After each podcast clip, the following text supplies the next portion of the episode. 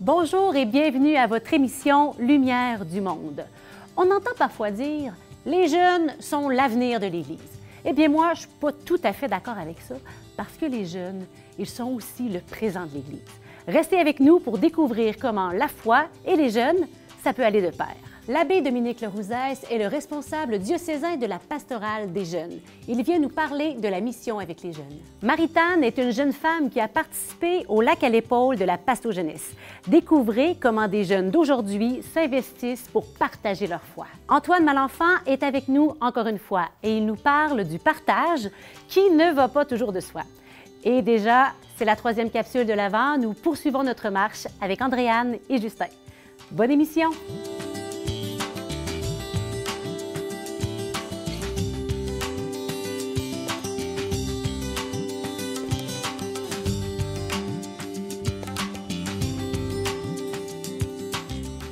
L'abbé Dominique Lerouzès a 47 ans et il est prêtre depuis 18 ans maintenant. Il a étudié à Rome à l'Université grégorienne où il a obtenu un doctorat en théologie fondamentale. Prêtre à l'âme missionnaire, il se passionne pour la musique, les voyages et l'évangélisation. Son approche différente est appréciée des jeunes. Il se met à leur écoute et marche avec eux. Bonjour, l'abbé Dominique. Tu as toujours été proche des jeunes, c'est toujours ce que j'ai de toi. L'évangélisation des jeunes par les jeunes, c'est quelque chose qui te passionne, qui t'a qui formé aussi, euh, qui t'inspire. Est-ce que tu pourrais nous dire où en sont les jeunes aujourd'hui, en, en 2021, en rapport avec la foi? Bon, si je veux vraiment répondre réalistement, en fait, euh, il y a euh, vraiment un, fossé culturel entre les jeunes et la foi. C'est-à-dire que euh, un moment donné, j'ai rencontré un, intellectuel qui m'avait dit, euh, en fait, c'est la plausibilité du religieux qui est remise en question par les jeunes. C'est-à-dire que ce qui est religieux, peu importe que ce soit catholique, euh, musulman ou, ou juif, eh bien, c'est remis en question comme... Alors, on part de loin sur la question des jeunes et de la foi. Évidemment, l'Église a besoin des jeunes, mais les, mm-hmm. jeunes n'ont pas nécessairement besoin de l'Église. Mm-hmm. Euh, et, donc, c'est à partir de là que l'on part. Mais pourtant, les jeunes se posent beaucoup de questions, des mm-hmm. questions de sens, des questions de, sens à la vie.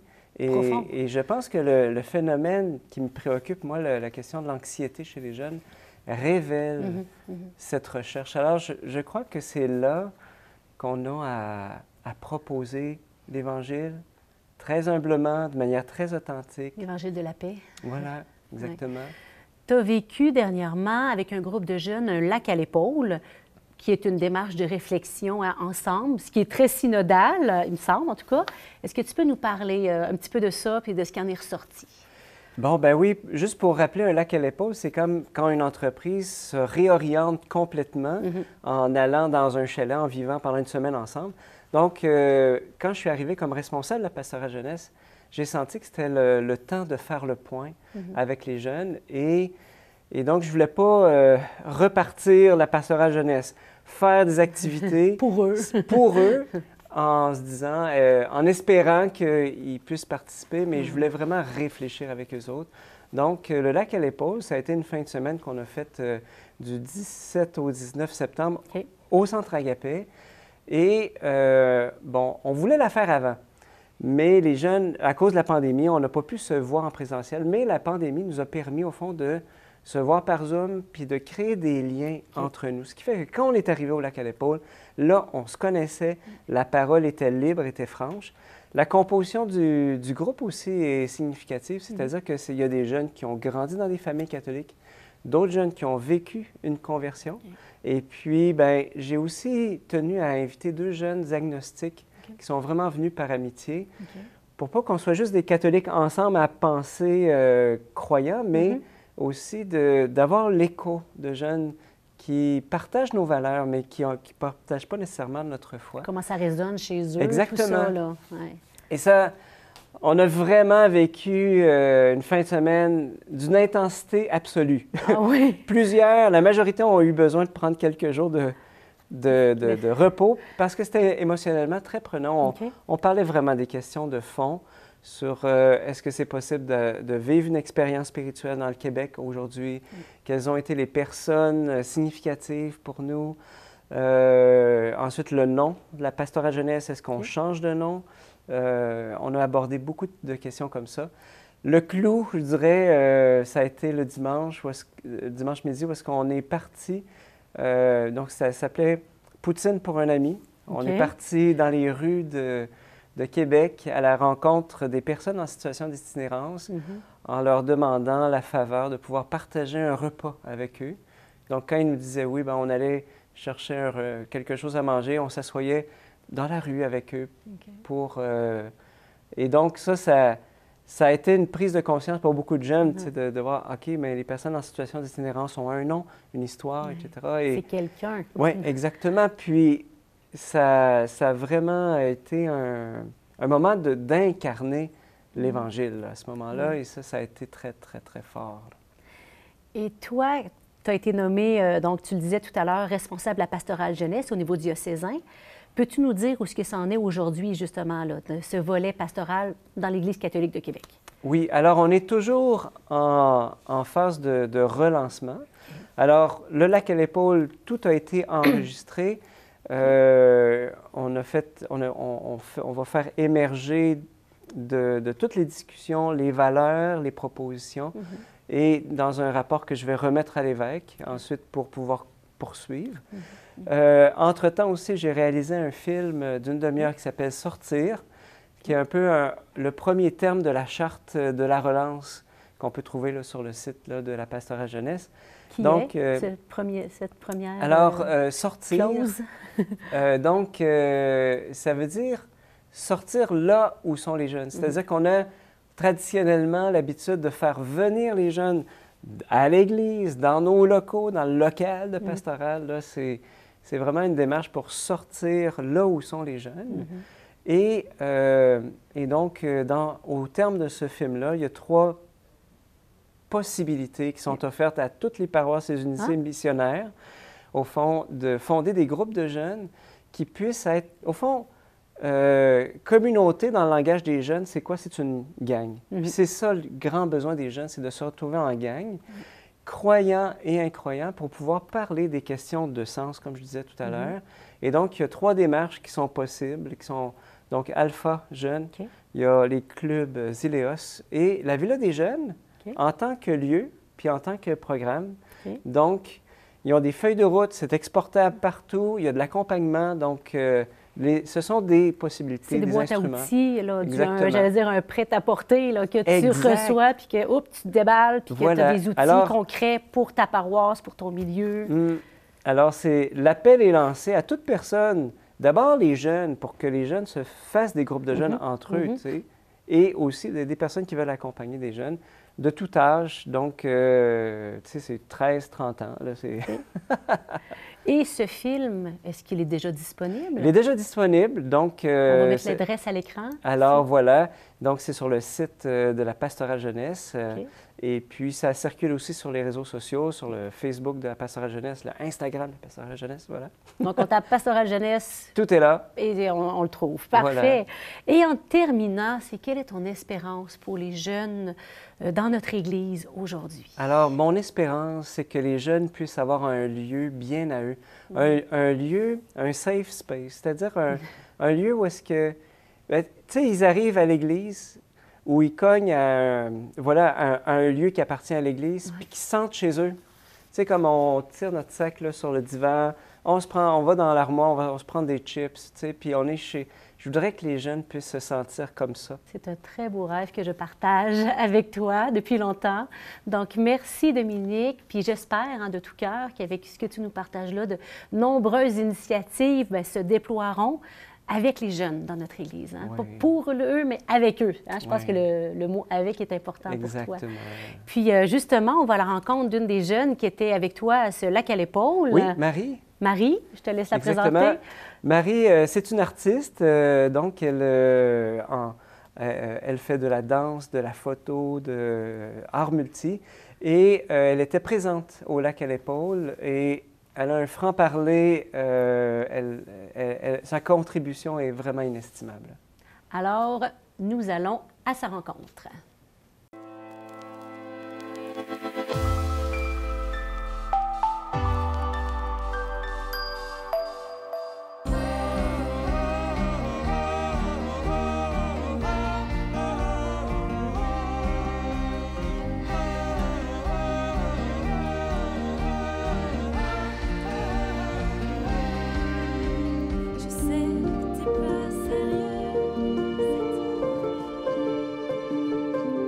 Je suis Marie Tan, on est présentement euh, dans les plaines d'Abraham au petit matin. Dans la vie, moi je fais du théâtre, euh, de l'art multidisciplinaire, de la danse, fait que je travaille euh, dans le domaine des arts de la scène, je fais un peu de photographie aussi. Ben, je suis originaire de France, je pense que ça s'entend.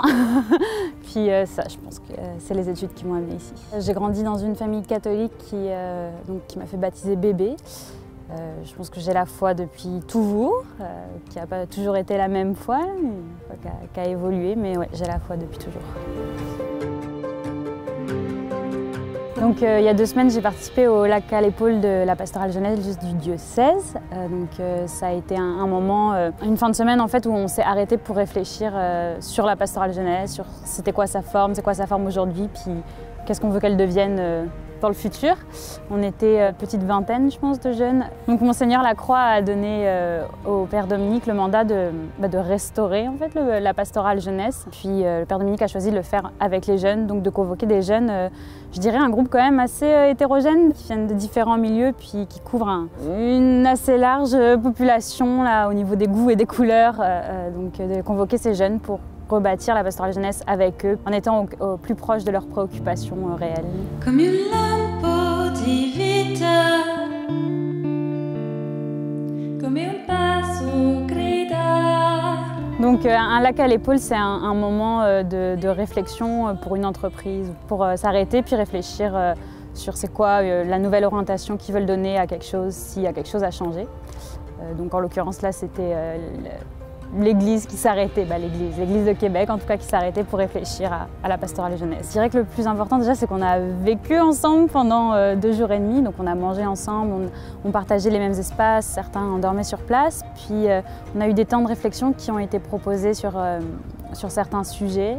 on était souvent en plus petits groupes, puis on, on réfléchissait, on brainstormait, on parlait, puis ensuite, on revenait en grand groupe pour expliquer euh, quelles réflexions avaient émergé à partir de questions toutes simples comme quels sont les besoins des jeunes, euh, comment est-ce que je, peux me sentir en cohérence avec mes valeurs de foi, puis euh, la société aujourd'hui, donc ce genre de questions.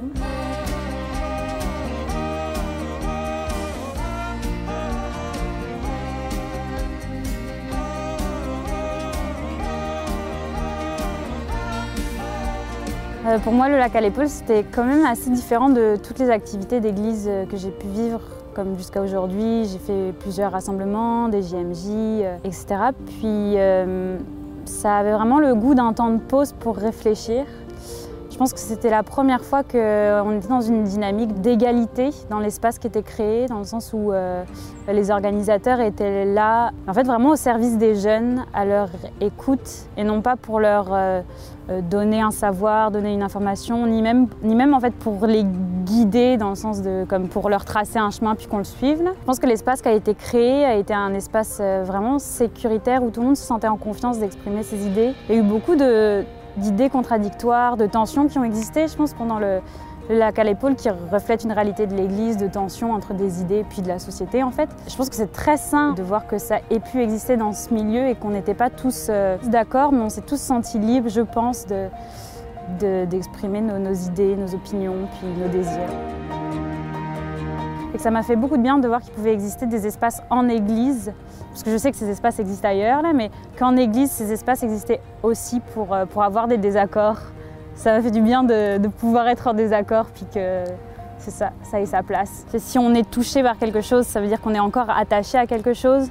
Fait que je me suis rendu compte que si ça m'avait touché, c'était parce que j'étais encore attachée à la pastorale jeunesse de l'Église et qu'on pouvait donc encore, en tout cas qu'il y avait encore quelque chose à faire. On n'était pas devant un constat d'échec, mettons, où on organise un, trois jours de réflexion puis il va rien se passer. Je pense que cette tension a été bonne pour être féconde et que quelque chose en sorte. C'est ça, pour moi ça a été quelque chose qui m'a révélé un peu le fait qu'on ne faisait pas quelque chose d'inutile, qui allait juste tomber à l'eau, en tout cas je l'espère. mais, euh, mais c'est ça, c'était vivant et euh, la vie parfois ça fait mal. Fait que cette tension, pour moi, ça a marqué qu'on n'était pas juste dans un consensus ou dans du politiquement correct, où on aurait abouti en fait à rien si on n'avait pas osé confronter les idées.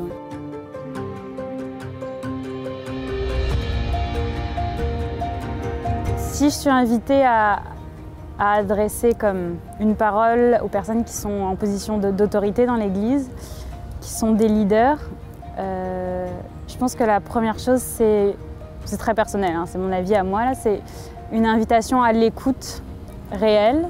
Je pense que c'est important d'écouter aussi ce qui n'est pas nous, ce qui peut nous déranger, ce qui peut nous bousculer, euh, ce qui peut nous foquer même. Euh, c'est une invitation à l'humilité, à savoir replacer l'autorité dans, vraiment une forme humble, une forme de service, parce que j'ai vu que ça a apporté des fruits pendant le, le trois jours qu'on a passé.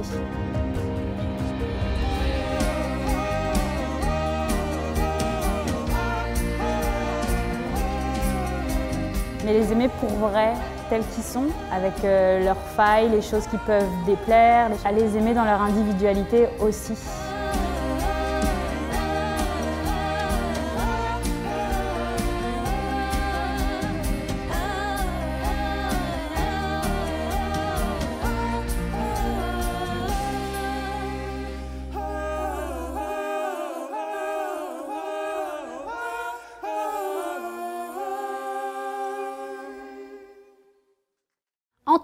Pose son regard sur la joie et le partage. Quel angle a-t-il choisi pour sa chronique? C'est ce que nous découvrons à l'instant.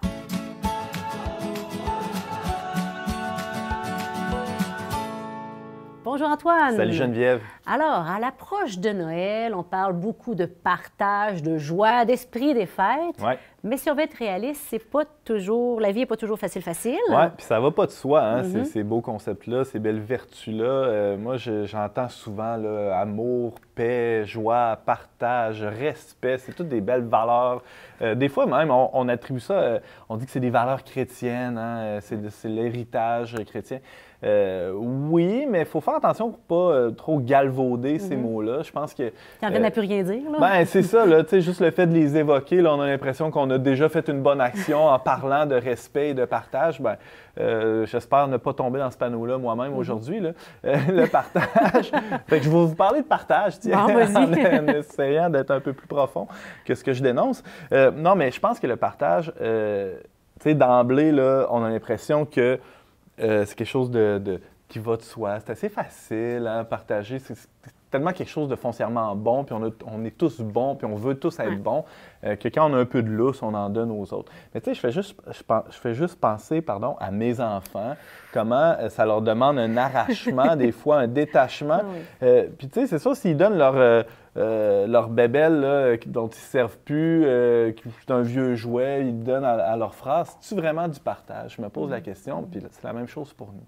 Euh, des fois, on va partager des choses sans, sans que ça nous coûte vraiment. Euh, je- un exemple de ça, c'est sur les réseaux sociaux. On voit quelque chose passer, on le partage sans vraiment penser à- aux personnes qui vont le recevoir. Est-ce qu'ils en ont besoin? Est-ce que, ça, est que ça peut les édifier? Est-ce que ça contribue au bien commun de partager ça? Euh, ou des, des choses, des fois, qu'on devrait ne pas partager ou garder pour soi. Euh, le partage n'est pas nécessairement ou en soi une bonne chose.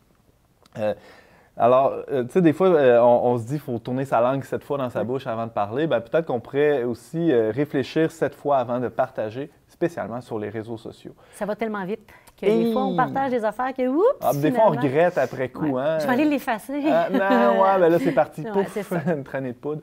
Euh, alors, c'est plus, euh, c'est plus facile, c'est plus simple de prévenir que, que de guérir dans ce cas-là, évidemment.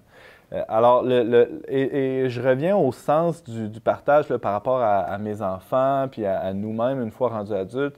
Euh, partager quand, quand ça ne nous coûte pas, euh, quand ça ne nous demande pas un certain détachement ou un arrachement, euh, est-ce que c'est vraiment partagé? Partager, euh, je pense que ça devrait être un peu, sais, prendre de notre nécessaire plutôt que de notre superflu. Euh, on voit ça dans l'Évangile d'ailleurs. Euh, c'est, euh, là, je pense que quand on est dans ce- cet acte-là, on touche au cœur du, du réel partage et c'est une méditation qu'on peut faire aussi dans le temps des fêtes. Euh, qu'est-ce qui est nécessaire? Qu'est-ce qui est indispensable à ma survie? Le- le- la réponse première, ça risque d'être mon temps. Mhm. Et c'est de ça dont on est le plus souvent, euh, je suis le plus souvent avare. Hein. Mhm. Je pense qu'on est quelques-uns dans ce bateau-là. Euh, être avare de son temps, euh, c'est peut-être la caractéristique première de notre époque. Hein. tout va très vite et on ne veut surtout pas partager ces précieuses minutes qui sont les nôtres. Et euh, le temps des fêtes, euh, la préparation euh, à Noël, l'avant, peut nous, peut nous servir dans ce sens-là. Mm. Et moi, je, un modèle qui m'aide beaucoup, c'est Carlo Acutis. C'est un jeune homme qui est décédé à une quinzaine d'années, au début des années 2000. Hein. Il est né en 91, je pense, je pense, un jeune Italien qui a mis toute sa vie au service des autres mm. et qui a, vraiment connu la joie du partage dans, toute sa chair, dans toute son, histoire. Euh, ce jeune homme-là, il a mis tous ses talents euh, au service de Dieu et au service de ses, de ses camarades de classe. Il a décidé de monter une exposition sur l'Eucharistie. Il, a monté une, il a monté une vidéo pédagogique pour expliquer à ses, à ses collègues c'était quoi la transsubstantiation. C'est un peu compliqué tout ça. Ben, lui, il a, a, des talents. Il a des talents de programmation, de montage. Beaucoup sur l'ordinateur. Il était hein? sur son ordinateur tout le temps. C'est d'ailleurs le saint patron des internautes. Je vous invite à l'invoquer peut-être avant de faire un clic partage. Carlo Acutis, bienheureux Carlo Acutis, c'est une bonne idée de faire ça? Oui, non, peut-être. Bon, ben euh, je vous invite à, l'invoquer. À découvrir. À découvrir. Hein, il y a des biographies qui existent sur euh, ce saint-là. Donc, c'est ma, suggestion des fêtes, tiens. Ah, merci. Donc, euh, belle découverte. Un joyeux temps des fêtes à toi. Toi aussi, Geneviève. À bientôt. À bientôt. Nous poursuivons notre marche dans l'Avent avec Andréane et Justin à travers cette troisième capsule. Des fois, c'est comme si on voulait avoir Jésus, mais sans la croix, hmm. sans le mystère de la croix. Alors que c'est impossible puis moi, je me rends compte que dans ma vie, ça a été ça. Puis, euh, pas plus que quatre ans, je pense, en 2016.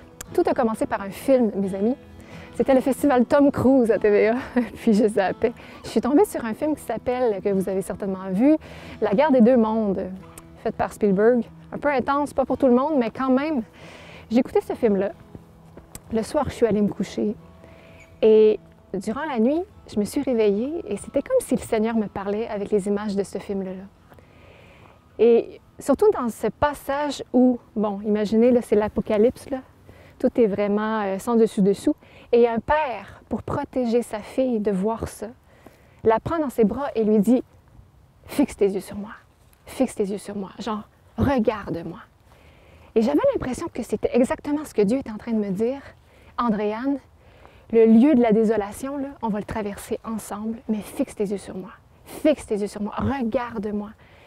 Et cette prise de conscience-là était aussi éclairée par la fin du film, où on voit carrément un père donner sa vie, pratiquement se laisser prendre par le mal pour protéger sa fille, et qui va détruire le mal de l'intérieur, parce que, je ne vous dirai pas la fin du film, mais quand même, il détruit le mal de l'intérieur. Et je comprenais, mais viscéralement, là, que le Christ devait se, se faire prendre par ce mal, par, par la mort, pour la détruire de l'intérieur. Et a commencé à partir de cette expérience-là un six mois extraordinaire d'intimité avec Jésus, où justement je lui posais des questions, parfois en larmes, parfois dans les cris, parce que c'était un moment vraiment difficile dans mon cœur, c'était vraiment euh, plutôt noir, et où je voyais justement qu'il me répondait par, la, par, par sa parole. Et un moment que je dirais, là, qui pour moi reste marqué encore à ce jour, parce qu'il y avait vraiment un moment d'angoisse, d'anxiété, de... et même physiquement, c'était intense, de tempête, intérieure. Et d'avoir, je me rappelle, j'étais prostrée carrément dans une petite chapelle devant Jésus Eucharistie. Et d'avoir senti comme le Seigneur se lever puis dire c'est assez. Comme de sentir que Jésus avait pris autorité sur cette tempête-là intérieure, comme la parole de Jésus qui calme la tempête, là. ça c'était dans mon cœur. Puis tellement que je vais vous dire un petit secret, là, des fois, j'étais tellement surprise de ce, de ce bien-être-là tout d'un coup que je me suis dit, ben voyons, ben Seigneur, est-ce que c'est toi? J'ai essayé de recréer dans ma tête l'angoisse. Rien, rien. C'était le calme profond. Dieu avait mis son, son, son empreinte. Et ça, pour moi, une jolie petite coccinelle qui vient de, de te visiter, c'est mignon. Mais c'était un moment fort et je sais que c'est pas tout le monde qui a vécu ça dans sa vie, comme des moments où Dieu a, été présent de cette manière-là. Mais, je sais que oui. Oui, pour des personnes qui ont vécu ça, on peut rendre grâce. Et pour les personnes qui attendent encore, qui espèrent encore que le Seigneur va mettre sa main de paix, de, présence, de guérison, euh, ça peut être justement notre prière de, cette semaine, notre demande. Notre, démarche, notre prière de cette semaine, c'est vraiment de prier pour chacun de nous, chacun de vous, autant ceux où, voilà, Dieu a, a déjà agi et ceux qui espèrent encore en son action. Alors, ce temps de prière est pour vous. Seigneur, aujourd'hui, nous voulons fixer nos yeux sur toi. Si nous sommes dans la tempête et on a besoin que tu poses ta main sur nous pour nous calmer, ou si on est dans l'action de grâce parce que tu nous as déjà montré ta main puissante, ton salut, nous nous remettons à toi, puis avec toi, nous voulons espérer encore. Relever, restaurer et guérir. Là dans ta présence, en ta tendresse immense, en ce lieu où mon cœur est béni. Les flots de l'amour sont déversés sur moi pour toujours. Tu seras la au cœur de mes épreuves. Tu seras la réponse à tout ce que je vis. Tu seras la main qui viendra pour me relever. Tu seras ma vie, mon chemin, ma vérité. Tu seras ma vie, mon chemin, ma vérité.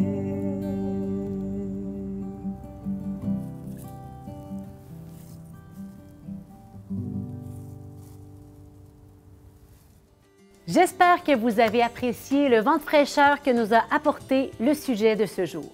Notre dernière émission de 2021 aura lieu la semaine prochaine, et oui déjà, et le thème de cette émission sera la grande visite, oui, celle de Dieu qui s'est fait tout petit en naissant dans un lieu improbable. Plusieurs sont à écrire des cartes de Noël ou encore à chercher un présent qui fera sourire ou à préparer de délicieux repas pour accueillir la famille. Et ici, je salue bien ma mère. Eh bien, je vous souhaite à chacun et à chacune de bons préparatifs à Noël. Et moi, je vous souhaite une bonne semaine.